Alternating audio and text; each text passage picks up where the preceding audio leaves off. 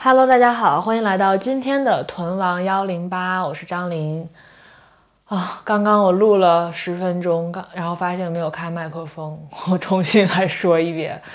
呃，现在是周二晚上的十点钟，然后我刚刚吃了一碗非常撑的啊，吃了三碗非常撑的土豆蛤蜊疙瘩汤，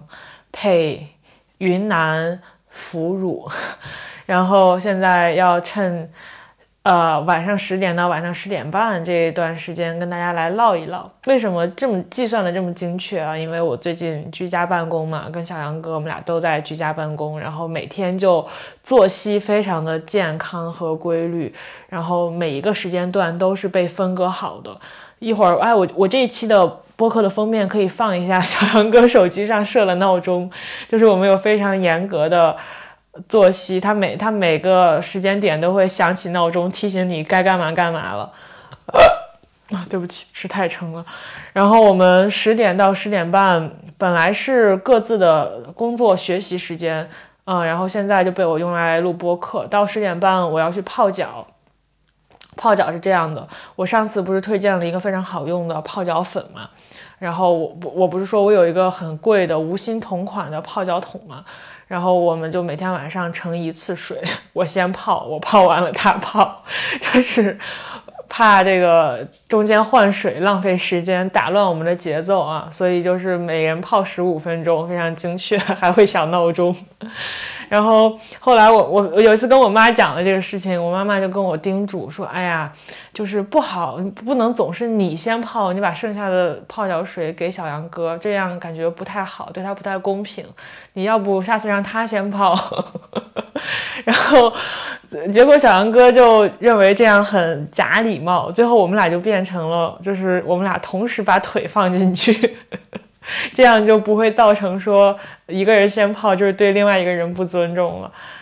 嗯，然后泡完脚之后到十点半啊，到十一点，然后十一点到十一点半是我们的每日游戏时间，玩半个小时的 Switch。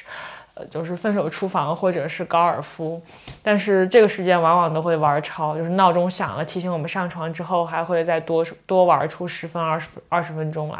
然后上床看看书，然后睡觉。第二天早上早早的起床，然后起床之后吃一顿健康的 breakfast，然后 我们就开始工作，呃，工作一个小时，然后下楼去运动，一般是我去游泳或者跑步，他去健身。啊，一个小时之后上来，然后开始一天的正式的工作。嗯，中午吃饭啊什么的就不说了。然后工作的话，一直工作到晚上的七八点钟，然后吃晚饭，不拉不拉的。对，就是这样的一个作息啊。对，那是为什么我有这样的一个清晰的、严格的、健康的作息，还会在刚刚吃疙瘩汤呢？这就要说回到我们，我们不仅有一个清晰严格的作息啊，还会在每周日的晚上给下一周制定一个详细的菜谱。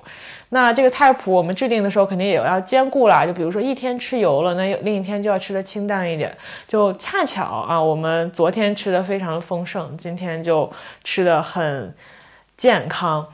中午就吃菜叶子，然后我俩我俩就中午舔，基本要把那个菜盘给舔舔舔干净了，然后就望着空空的菜盘，我们俩对视了一下，就彼此从彼此的眼神中看出，嗯，我知道你没有吃饱这个信息，然后所以晚上我们终于忍不住了，刚就在刚刚，我就特别特别想念我妈妈做的疙瘩汤，做的那个土豆蛤蜊疙瘩汤。然后就打电话问我妈咋做，我妈妈就教了我们。你们知道吗？就是做疙瘩汤的精髓是什么？对，就是疙瘩，非常好。嗯，做疙瘩汤的精髓呢是疙瘩。那如何形成疙瘩呢？疙瘩是怎么做的呢？这就非常有讲究了。我今天才知道，我就是我，我只可能我只喝了一辈子，喝了二十多年疙瘩汤，我今天才知道，原来疙瘩汤的疙瘩的制作是这么的复杂。就是你先要弄一碗面，放在一个大碗里边，然后呢，你要往里滴水，但滴水容易控制不好嘛，我就拿那个做手冲咖啡的那个叫什么滴滤壶吧，反正就是嘴特别细长的那个壶，装了水，然后往里倒，这样的话可以控制一下量，就它必须要一滴一滴的倒，然后滴一滴，然后用筷子来搅拌一下那那碗面，滴一滴搅搅拌一下面，然后这样只有这样才能搅拌出小小面疙瘩。如果你一下子往里边放太多的水，最后出来的就是面团子。嗯，而且你往就是你搅完之后呢，你最后开锅之后再往锅里边去倒这些面疙瘩的时候也有讲究，你不能一股脑全倒进去，你要一边要少量多次的倒，而且一边倒要一边去不断的搅拌，这样让它会变均匀，不然的话它进了锅里还是会容易形成一团面团子。嗯，这都是妈妈的智慧，反正我们今天做的这个就非常非常的成功，现在还口里还回味着它的香气。而且配上我从云南买的腐乳，哇，nice 啊！然后说完疙瘩汤，最近的生活里还有什么？对我还当了一次伴娘。我周六的时候去给一个这个朋友，就男男生女生都是我的好朋友，给他们当伴娘。我想伴娘有什么可以讲的好玩的事情哦？哦，现在婚礼可就是如果我我我我。我现在才知道，就是室外婚礼的话，对吧？扔捧花很很 OK，就是大家抢夺呀什么的。但现在其实有很多婚礼是在室内的，然后底下就是一些宴会桌呀什么的。如果你在台上往下扔捧花，就容易扔到人家的饭上，其实不是太卫生。所以现在如果是这种情况的话呢，他们一般是会这样，就是新娘的手捧花底下会给你好几条丝带，然后就提前安排好姑娘上上台去。去去去扯扯一下丝带的另一端，每人扯一根丝带，然后最后谁的丝带的那个末端在是新娘手里的那根丝带，谁就是抢到捧花的新娘。对，当时新娘还跟我们这几个伴娘说，就是如果到时候抢到了捧花，还要在台上说几句，我们都非常的发愁，不知道该说什么，所以抢的时候就默默默念，不要抢的，不要不要给我，不要给我。最后果然没有给我，嗯，我想想，这个婚礼上还有什么好玩的事情？啊，哦，对，不知道大家有没有当过堵门的人啊？就是新娘不是要堵门吗？但我觉得，我一开始理解啊，这个堵门就是要想尽各种办法，用文的，用武的，就是要不能让新新郎进来。结果后来我才发现，就是这个堵门，它其实是一个比较仪式性的东西。你既要，就是就是既要马儿跑，又要马儿不吃草，你知道吗？就是既要显得你非常努力的在为难人家，又不能真的为难住人家。就是这个度是很难拿捏的。我我真是发现，堵门它考验的不是新郎和伴郎，它考验的是新娘和伴娘，就考验的是出题人的智慧。我们真的是为了出这几道题呀，就是我们开晚上，我们跟伴跟新娘开会，开到了晚上十一点，第二天早上她要四点半起来化妆，就为了出这几道破题。最后你知道出了什么破题吗？嗯，出了一道西班牙语题，因为就是伴郎里边有一个人是学西班牙语的，正好伴娘里边也有学西班牙语的，所以有一道西班牙西班牙语的呃英翻中，然后呢还出了啊，我负责出了几道这个娱乐圈的题，呃，因为就新郎新娘都是山东人嘛，所以就是要求他们说出十个山东籍男艺人的名字，但这个这个题很难的，朋友们。你想想，如果你是这个伴郎，你能你能说出十个山东籍男艺人的名字吗？很难的。我现在来跟你说说，我都不一定能说出来。黄晓明、唐国强，呃，山东籍男艺人，黄子韬，这都是青岛的呀。呃，夏雨，夏雨是山东，是青岛人吗？我忘记了，夏夏雨先不算啊。翟天临，翟天临，呃，唐国强、黄晓明、黄子韬、翟天临，还有谁呀？山东籍男艺人，山东籍，山东除了青岛哦，还有济南、枣庄、烟台、威海。哦，真的想不起来了，朋友们。山东 黄渤，黄渤，又是一个青岛的。啊啊啊！那个朱之文，朱之文，啊，六个了，朋友们，我不行不行，想不出来了。你看我的极限就是六个。哇，这道题还是有点难度的，难怪我们负责主持的那个负责主持托门仪式的新娘，就负责不是托门仪式，堵门仪式，负责这个出题的念题的新娘，到最后关头把这道题给去掉了，确实有点难度。还有一道题也是我出的，就是说出五个唱过《北京欢迎你》的劣迹艺人的名字。这个其实还好啦，这个还挺简单的，嗯。对，然后还有还有的一些就是常规的堵门问题了，比如说，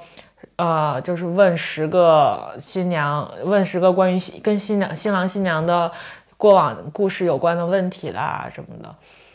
嗯，啊，有道题其实还挺好的，就是新娘也很喜欢，然后就是观赏性也很强，就是让新郎说出五件，呃，新娘想要的礼物，并且附上她打算什么时候买。啊，这个是非常好的一道题啊，而且当时都有录像为证，将来可以拿出来。嗯，差不多了，反正结婚，我觉得，嗯，啊，我我我自己个人是对这种仪式感的东西没有什么太大的执念，尤其是看到，其实感觉感觉现在的婚婚礼流程，如果交给婚庆去做成这种非常仪式化的、流程化的。呃，事情的话就感觉好累啊，就是 我我眼见着新娘换来换去，这衣服换来换去的，然后呃从一个地方挪到另外一个地方什么的，就感觉好累啊。我自己我想象自己如果是那个新娘，我也很累。但可能这真的是各花入各眼，就是女孩们的心思还真的不太一样。就比如说我后来看到也是另外一个，就是也去参加了他们的婚礼的一个小妹妹。呃，发的朋友圈就是是，她是参加完这场婚礼之后，就开始去了，去加了很多婚庆公司的人去了解，就是去去了解流程，然后去选场地啊什么的。虽然她现在连男朋友都没有，但是她就对这一切非常的向往，真的是挺不一样的。我不知道大家对办婚礼这件事情有什么想法，反正我现在的想法就是，我将来的婚礼一定不要大操大办，然后呢，就几个好朋友。在一起，我我甚至觉得啊，就在家里边结个婚就挺好的，就是几个好朋友，然后我就穿着一个很简单的自制的手制的婚纱，然后甚至戒指啥的都无所谓了，就一起呃举行一个小仪式，吃个饭，玩玩个桌游，喝点酒，就挺好，嗯。反正这是我心目当中的我想要的婚礼的样子，但是其实也我也了解，就是很多年轻人办婚礼其实不不是给自己办的嘛，就是给父母办的。哎，但我就不太明白，那父母要这个又干又干啥呢？对吧？父母要这个又又有什么用呢？迷思。但我觉得婚礼这事儿确实可以好好值得好好聊一下。嗯，对，反正疙瘩汤事件跟这个婚礼事件。就是我最近，我我我这次播客里将讲的两个生活里边的事情，然后呢，给大家推荐两本书吧，一个是《黄雀记》，苏童写的，一个获得过毛奖的作品，应该是一几年的时候获得毛奖，好像一几年的毛奖。然后另外一本书是乐府文化出的一个叫《诗人十四个》，作者是黄晓丹，他是一个中文系的，他是一个。呃，江南大学的人文学院副教授，然后呢，他比较有名的 title 是他是叶嘉莹先生的学生，嗯，然后我先说一下《黄雀记》吧，这个小说还挺好看的，但我看了一下豆瓣评分，就感觉豆瓣的网友好苛刻呀，大家都说啊，没有写的没有丰乳肥臀好，就是苏童都开始乱写了这那的，但我是觉得写的挺好的，尤其是开头。他这个书呢，这个书是前年马姐推荐给我的，就我让他给我推荐几本毛奖他认为毛讲里边比较名副其实的作品，他就说了这个。然后他说这个书是讲因果的，然后呢，讲的是人世间的各种因果报应。我当时听了他这个介绍，我就挺想看的，就买回来了。但是我也不知道为啥，就一直放在书架的角落里，就忘记它了。前几天翻出来开始看，哇，真的很好看，而且 我马姐的那个说法真的非常的准确，就是讲因果轮回的。然后，尤其是因为这一年我接触了命理学，接触了紫微斗数，嗯，然后对佛学的东西，呃，开始有了一些接触和研究，就对因果啊、轮回啊这个事情，其实是其实是相信且无条件的相信的。所以看这个书对我来说，呃，就我甚至看了开头，我差不多就能感应到它结尾会是什么样子。就特别神奇，甚至有点有点恐怖，就有点神奇，有点神奇的恐怖。但是就真的是读了开头的这些章节，我大概就就是有一种强烈的感觉，它结尾会是那个样子的。嗯，给大家说一下，它这个书，它是以三个，它全书有三个部分，上中下三部，上部叫宝润的春天。然后中部叫柳生的秋天，下部叫白小姐的夏天，就其实就是这个书的三个主人公，然后就是宝润、柳生和白小姐，也就是我们这个俗语里边“螳螂捕蝉，黄雀在后”。你看这句俗语里边有三个。要素对吧？螳螂、蝉、黄雀，这本书就叫《黄雀记》嘛。就其实这本书里边没有任何一个真，就没有一个黄雀，没有一个没有描写黄雀。那为什么叫《黄雀记》呢？它其实就是想，呃，用这句俗语的意涵来影射这本书整体的内容和结构。就是在每一个部分里边，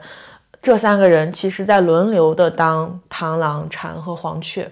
他讲了一个什么故事呢？就是他们三个应该是什么是？我觉得应该就是上海周边的某一个县市的一个小镇上的三个年轻人，从他们十几岁的时候，十七八岁的时候开始写吧。嗯，这个宝润是他有一个祖父，然后呢，他祖父就是神魂颠倒的，就是有一天就说自己魂儿丢了，然后就突然疯，就是在别人看来是发疯了，疯掉了，然后呢就。呃，被家人送到了精神病院里边去。宝润呢，就去精神病院里边看护他爷爷。为什么他爷爷需要看护呢？因为他爷爷觉得自己魂丢了，就一直想要去挖一个手电筒，因为他就总认为那个手电筒里面有两根他的祖先，就是他爷爷的祖先的尸骨。只要挖到了那个手电筒，他的魂就找回来了。他的魂找回来了，他才可以安心的去死。不然的话，他如果没有魂就去死的话，那他就是无法往生的，无法，他就只能在地狱。里边待着，无法再回到人间来，再去过他的下一世的，是这样。然后呢，呃，宝润就负责被他家里的人派去精神病院看护他的爷爷，不要让他爷爷乱挖地面，因为他爷爷因为就是乱挖精神病院的地面，已经让他家被罚了很多钱了。这宝润就去精神病院看护他的爷爷。然后呢，精神病院还有一个女生叫仙女，仙女就是一个没爸没妈被收养的孩子。然后这个精神病院因为它绿化很好，它里面住了一个花农，花农是一对老爷爷老奶奶，她这个仙女呢就是老爷爷老奶奶的孙女儿。然后呃，仙女儿就非常的跋扈骄横，但长得非常的美，就这么一个呃有点像小有点有点小太妹，但是就非常好看的小太妹的感觉。呃，宝润就有点喜欢这个仙女。呃，宝润他看护他爷爷的过程当中呢，练就了一身好本领。什么好本领呢？就是系绳子。他因为日常就要把他的爷爷给捆起来，所以他就拿他的爷爷作为这个标的物，就开始练习他的打结捆绑技术，练的是炉火纯青啊！发明了各种打结的方法，就又让病人舒服，就又不勒人，又能把人给捆住。有什么民主结、法治结、梅花结、荷花结之类的，就非常他的打打这个打结技术，整个精神病院都非常的闻名。那柳生又是谁呢？柳生跟这个呃宝润家里是住在一条街上的，就是柳生的呃柳生家算是这条街上比较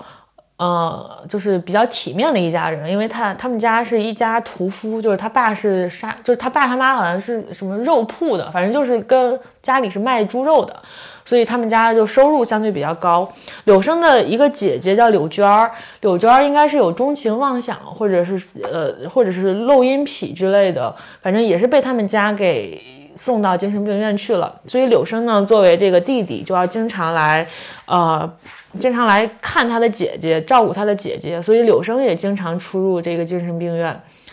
哦，对，说到这个柳生和宝润他们家的那条街。呃，这条街叫香椿街、香椿树街，也是苏童的所有小说里边都是在写这条街的。嗯，然后柳生是一个什么人呢？柳生就是一个，嗯，情商就双商，就双呃智商不知道了，反正情商比较高，然后呢比较会来事儿，比较会混，长得呢也挺帅的。就是不像宝润那样，就是有点，我宝润他的描写让我感觉有点就像一个青春期没有发育开的，就是但但有五大三粗的，脸上很多痘的，大腿很粗的，嗯，脸方方的，然后有点小胡子的那种男生。我不知道大家 听到我的描述，脑海里有没有想起一类你的高中同学？对，差不多就是那种，然后身上散发着一些少年的，嗯。就结实男孩会散发的那种气味儿，嗯嗯，所以就是显然嘛，呃，柳生和仙女是俊男美女，然后宝润的话就是一个老实人，差不多是这这三个角色。呃，第一部叫《宝润的春天》，其实讲的就是宝润在精神病院里。呃，照顾他爷爷期间，爱上了、喜欢上了仙女儿，想要约仙女儿出去玩啊，这那的，但仙女儿又非常的跋扈，又各种欺负宝润，嗯。然后就是最后，宝润就跟柳生，因为经常在精神病院嘛，就成了好朋友，就托柳生去帮自己把仙女约出来。然后柳生又就是觉得啊，那我帮朋友啊，就是就又帮他去约仙女但是他们三个之间又错综复杂。最后就在这一章的最后，就是呃，最后他们三个要一起，就一本来是宝润让柳生帮宝润。请柳生帮忙去把这个仙女儿约到水塔来一起跳舞，跳小拉，就当时应该是八十年代比较流行的一种舞种吧，小拉。然后，呃，仙女儿来了之后呢，呃，就是，呃，我想想怎么讲，宝润就把仙女儿给捆了，就是他们俩应该发生了发生了争执，宝润把仙女儿给捆了。然后捆了之后，宝润走了，然后柳生把仙女儿给强奸了，呃，强奸了之后呢，柳生也走了，然后柳生还把这个兔子给炖了，反正整体就是就第一部的上部的结局就很混乱，到这儿就结束了。而且当时他并没有写谁把仙女儿给强奸，他并没有说柳生把仙女儿强奸了，是到了第二部才知道，就是警察来家里抓人了，把宝润和柳生都抓走了。啊！但是后来呢，呃，仙女儿做了伪证，就是说其实是宝润强奸了她。然后呢，这个警察就把柳生给放了。但其实是因为柳生家里给仙女儿的爷爷奶奶送了很多钱，然后仙女儿可能本身也怀着对柳生的一种说不清道不明的暧昧喜欢吧，反正就就做了这个伪证，就就真的把宝润给。坑进了监狱里边，关了十二年。嗯，然后第二部讲的叫《柳生的秋天》，其实就是讲的是宝润进去之后，柳生和呃，就柳生在外面的生活。在这期间，他又遇上了仙女儿，但仙女儿这次回来又已经改头换面，叫白小姐了，就是有一点那种呃。给有钱人服务的公关小姐的那个职业的意思吧。然后他们两个又在精神病院遇到了刘刘白小姐。这个这一次她服务的是一个叫郑先生，是一个大老板。但是郑先生呢也有一些怪癖，反正就被家人送到了精神病医院。然后柳生因为他做有比较有商业头脑，所以他早早的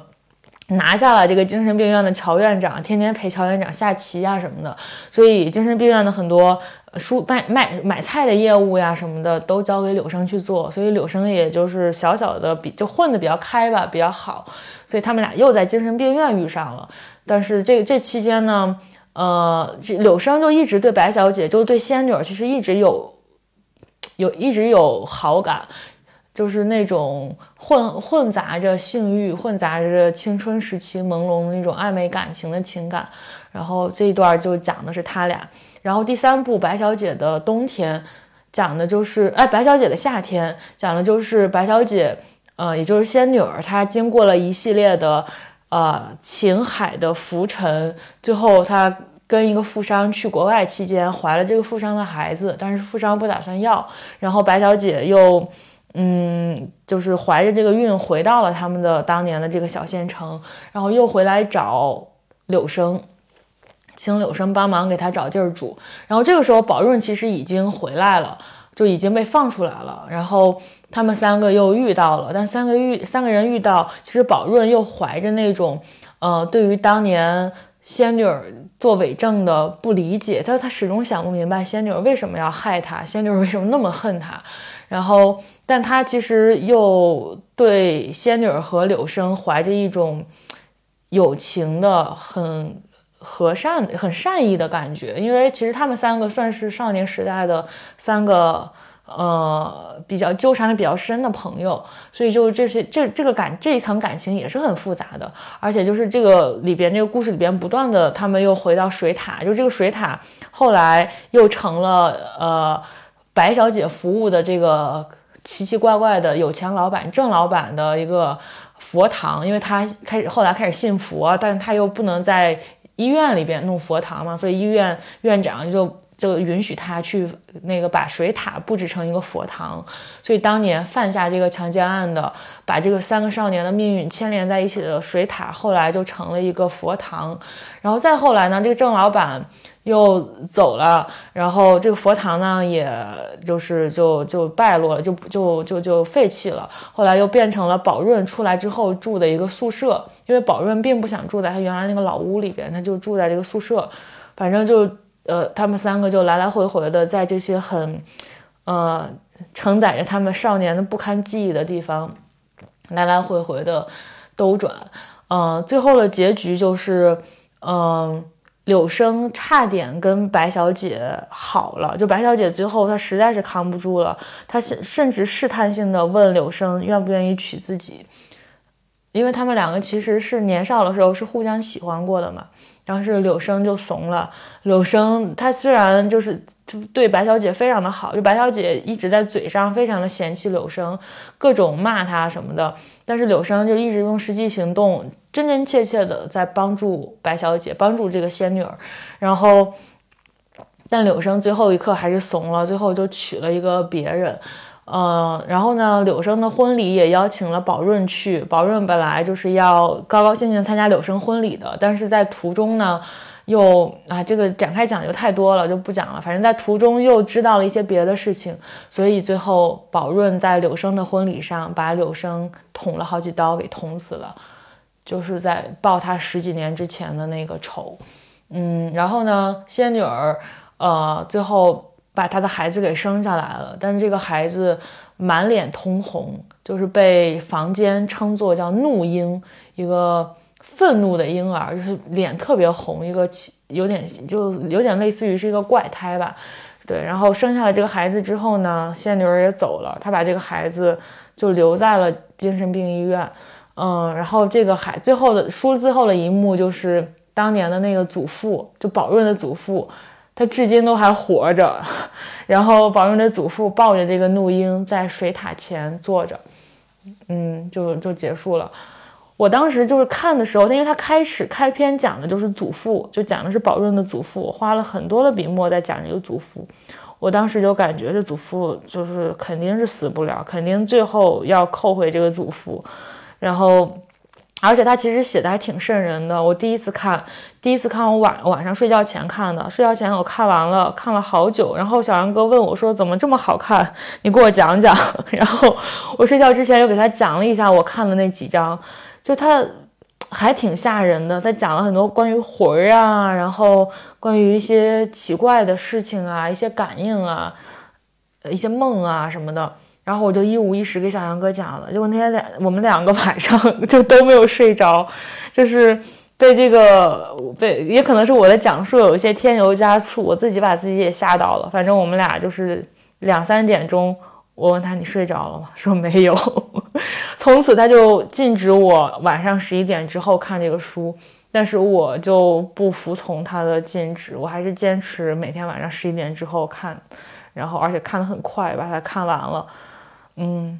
就小杨哥觉得我自从看了这个书之后，就。生活里边，他看什么都觉得很灵异，就非常神奇啊！这个书还挺好看的，我我也不知道我讲明白了没有，应该是没有，但是我也觉得我可能也没有这个能力能把这个书讲明白，但反反正就是挺好看的。然后，呃，很多很多事儿，你以为他过你做了就做了，他过去就过去了，但不会的，就是因果这个东西确确实实是在的。嗯，然后另外一本书就是《诗人十四个》啦，我现在还没有看完这个书，看到王昌龄与李白，我看我看了几对诗人，他其实讲的就是十四个嘛，就是七对儿，讲了七对诗人，从他们的诗文出发，给来对比这七对诗人的性格、生平和以及他们这些东西是如何体现在他们的诗文里的。嗯，我。第一个是王维与李商隐，第二个是陶渊明与辛弃疾，第三个是陈子昂与张九龄。我现在就看完陈子昂与张九龄，然后后面还有王昌龄与李白啊，王昌龄王昌龄与李白好多呀，对，等等吧，反正一共有七对儿。嗯，这个书我觉得。超出，反正它挺超出我的预期的。一开始我以为它更多的是一些文学、文艺理论，然后对诗歌本身的一些评述。嗯，但看了第一章我就知道，它其实，呃，灌注的是这个作者黄晓丹，嗯，从这些古代的诗人身上看到的一些，呃，看事物的角度。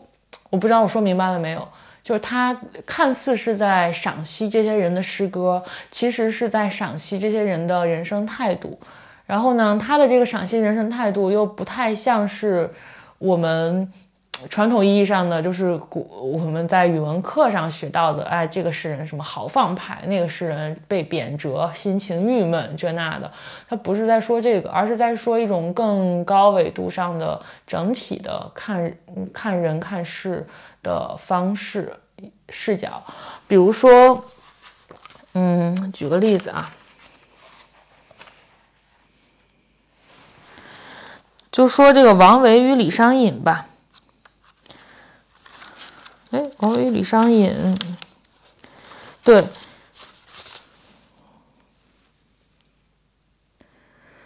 嗯。因为王维他是算是少年得志，就是很年轻的时候做了状元嘛，然后后来又在安史之乱的时候，就是被迫帮这个伪政权，就是帮安禄山的伪政权做了一段时间的官，所以后来安史之乱被平定之后，王维又对自己这个当年的给安禄山做事儿的这段黑历史非常的，呃。就觉得他非常不堪，觉得这怎么能是我做出来的事情呢？就我当时就应该殉节的，所以就非常的不想面对这段往事。然后呢，晚年就辞官，回到了，呃，就找到了一个山间山间的一块一个地方，叫呃辋川，就他的那个诗歌诗集也是以辋川命名的嘛。就到了辋川，呃，住在了终南山下，然后就开始去过他的隐居生活。嗯，作者就说呀，说王维有一种终止的能力，终是中间的终，止是停止的止。说他对他依然对对岸有很多的向往，但那个向那个对岸登不上去就登不上去了，那些对岸的人没有机会认识就没有机会认识了。这是他在说这个王维他写的一首诗里面的一句，叫呃隔浦望人家，遥遥不相识。嗯，就是讲王维晚年，其实对他的很多诗散发的都是这样的气味，就是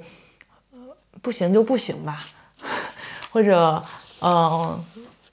到了到这里就到这里吧，就这种感觉。最有名的那句就是“行到水穷处，坐看云起时”嘛，就是说在人类意志失效的时候，自然界中却蕴含着一种转化的可能。所以，人类意志终究是有会失效的时候，这也是王维在很多诗歌里边在不断的去说的。所以，啊，这个作者他其实就是在提炼这样一种东西。因为他说，中国古代诗歌其实是比较赞赏像《离骚》中那种“异于心之所善兮，虽九死其犹未悔”的精神的，而王维的诗歌与自己的欲望保持距离，有终止，有放弃，有冷静的观看，这些特质更像来自佛教。就是可能在对于中国古人来说，就被传统的儒家文化影响的比较深的文人来说，呃。像王维这种在自由游荡中获得快乐，其实是不太能被理解的。嗯，但是读了这个之后，我就改到了。对，他写的还特是挺好的。然后他后面又分析了李商隐的很多诗啊什么的。嗯，最后就说王维与李商隐象征了人生中冷与热、理智与情感的两端，只有投入没有旁观，投入则堕为沉溺；只有旁观没有投入，旁观将成为逃避。冷静的判断和涌动的欲望，如果能同时，如果能发生在同一个人身上。那么，在无数次的循环中，他也许会在某一刻观察到心灵活动的规律，产生一种觉醒的意识，意识到，不论是就此终止，还是继续追求，终究有选择的余地。在这样的时刻，自由就产生了。嗯，就是我读了，我读了目前的这三章啊，我感觉作者黄晓丹应该是一个对灵性、对内观比较。就是，嗯，比较有比较在在修炼这一块的人吧，就是他很多 东西的落点其实是落在了内求，落在了内观，落在了就是对自己内心的呃修炼上，包括他在说这个。陈子昂跟张九龄的区别的时候，也是在陈子昂，大家应该知道嘛，就是前不见古人，后不见来者，念天地之悠悠，独怆然而涕下。嗯，就是说陈子昂的人生经历，我也是读了这本书才知道，他年轻的时候呢。嗯，家里很有钱，四川人，四川的富豪家庭的，天天撒钱，然后结结识一些游侠呀什么的，就有一个江湖梦。后来二十多岁的时候，意识到就是江湖梦醒，就是觉得自己要去考取功名了，然后就开始去赶考，开始去学习。但是当年呢，就唐朝的时候，其实这个科举制度不是那么完善的，就是还是你得塞钱，得认识主考官。你才能考得功名，但是陈子昂在这个长安又不没有什么认识的人，怎么办呢？他就想了一个办法，他就呃有一天在在街上，然后人家有卖二胡的，他也不会拉二胡，但他就花重金买了一把二胡。为啥要花重金买一把二胡呢？他买了之后啊，做了一件事儿，就把这个二胡当街给砸断了。这时候就。啊不不，他先是买花重金买了一把二胡，就引来了周围很多人的关注，大家都以为他是一个善胡琴者，就开始围观他，以为他要拉。结果呢，他把人都吸引来之后呀，他就当街把这个二胡给砸断了，然后就说：“我知道你们是来听我拉二胡的，但不，我是一个文化人，我给你们念念我写的这首诗。”然后开始念诗，大家对他的这个才华，哦，知道哦，原来他这么有才华。他通过这种方式才考取了功名。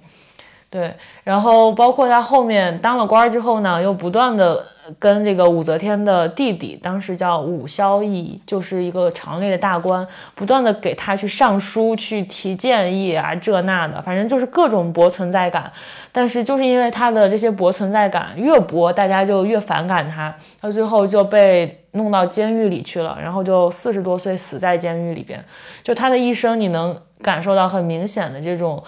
被看见，他他特别希望被看见，就是他的这种存在感焦虑特别强，这也是他写的是很多诗里边，嗯，就是会很很很典型的反映出这种渴望被看见的孤芳自赏的情调情感。就同样是写兰花，他就是比较了陈子昂写兰花跟张九龄写兰花嘛。张九龄，呃，其实算是陈子昂的一个，也不是反面吧，就是他是一个人生，算是在在我们看来算是比较圆满的一个人，就是唐朝最有名的一个宰相。嗯，就是据传说什么唐玄宗在张九龄死了以后，他在面试新的官，就在呃考察新的官员的时候，都要问人家说他是不是他是不是像张九龄那样的人，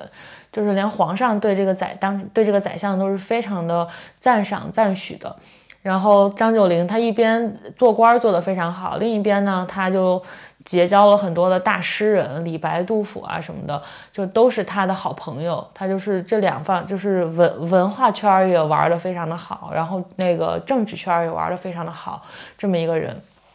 然后在他的诗里呢，就很明显的看到，就同样是写兰花，呃，陈子昂写兰花，可能就是那种一个人在山谷里边，然后呃开开过花期，不被看见的那种感觉。嗯，但是张九龄写兰花，他就是他写的大大致的意思就是，啊，春天有兰花，秋天还有桂花，就两个花都挺好。就是张九龄有一种很明显的，呃，呃，怎么讲，安全感？我觉得可以叫可以叫安全感吧，就是他不怕不被看见，啊，他是这么说的。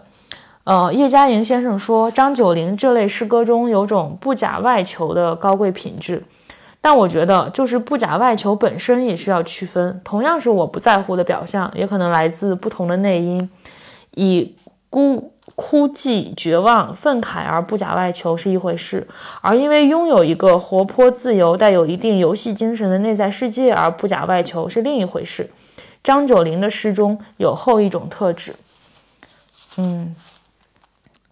他说，然后来张九龄又写了，又写了一个。咏燕就是写这个海燕的一首诗。他说：“海燕何微渺，城春亦暂来。岂知泥子见，只见玉堂开。绣户十双入，华堂日几回。无心与物竞，应损莫相猜。”他说：“如此渺小的海燕，却是自己意志的主人。没有谁能滞留住它飞翔的轨迹。绣户华堂之精美也好，鹰隼相猜之险恶也好，也没有谁能增损它对自身意义的评价。他不去问谁见证过到来，谁赏识过盛放，因为飞翔和开放本身就带有乐趣。踏入生命与功名的竞技场，他知道只是来此一遭。”暂时停留而终将归去，这不是对自我优越性的强迫性求证，而是对生命之趣的自由体验。作者，我觉得这段写的特别好。他说，在我们的文化中有太多这样的名言与事迹，支撑这种清高的防御机制。他所谓这种清高的防御机制，就是呃，刚才我们说陈子昂写兰花嘛，就是兰生幽谷，不为无人而不芳，等等。陈啊不，嗯，然后还有什么？他啊，对他写兰花那首诗是这样的：迟迟白日晚，袅袅秋风生。岁华尽摇落，芳意已尽何成？就是有一种对于啊，这这么美丽的芳华，过几年就过一阵儿就没了的这种恐惧嘛。他说，在我们的文化中有太多这样的名言与事迹，支撑这种清高的防御防御策略。但矛盾的是。嘴里念着不为无人而不芳的，往往暗地里为无人理解而伤神。只有在获得过足够的理解和帮助之后，才会在背对世界时都相信那里坐着一些闻风相悦者，才会不太在乎自己到底是一株幽兰还是一棵狗尾巴草。嗯，我可能刚刚读在读这本书，就是。我的思绪还没有整理的太好，但是相信大家通过我的朗读能感受到我对，呃，作者的很多话的欣赏和惊叹，就是完全我觉得是一个想得很明白的，并且读这些书，就是你即使，呃，你读完这个书之后，你把里边的诗句都忘记了，没有关系。但我觉得更重要的是留下了，哦，原来你知道古人也有。这样那样的处事方式，然后有一些人是你所向往的，有一些处事方式是你希望自己也能够有的，这就够了。嗯，好吧，这就是我今天想推荐的两本书《黄雀记》跟《诗人十四个》。哎呀，不知不觉录了四十四分钟，嗯，那一会儿不泡脚了吧？今晚不泡脚了。嗯，打了一个疙瘩汤的嗝。好，那以上就是本期屯王幺零八的全部内容啦。我今天就不唱歌了，我要去玩游戏了，拜拜。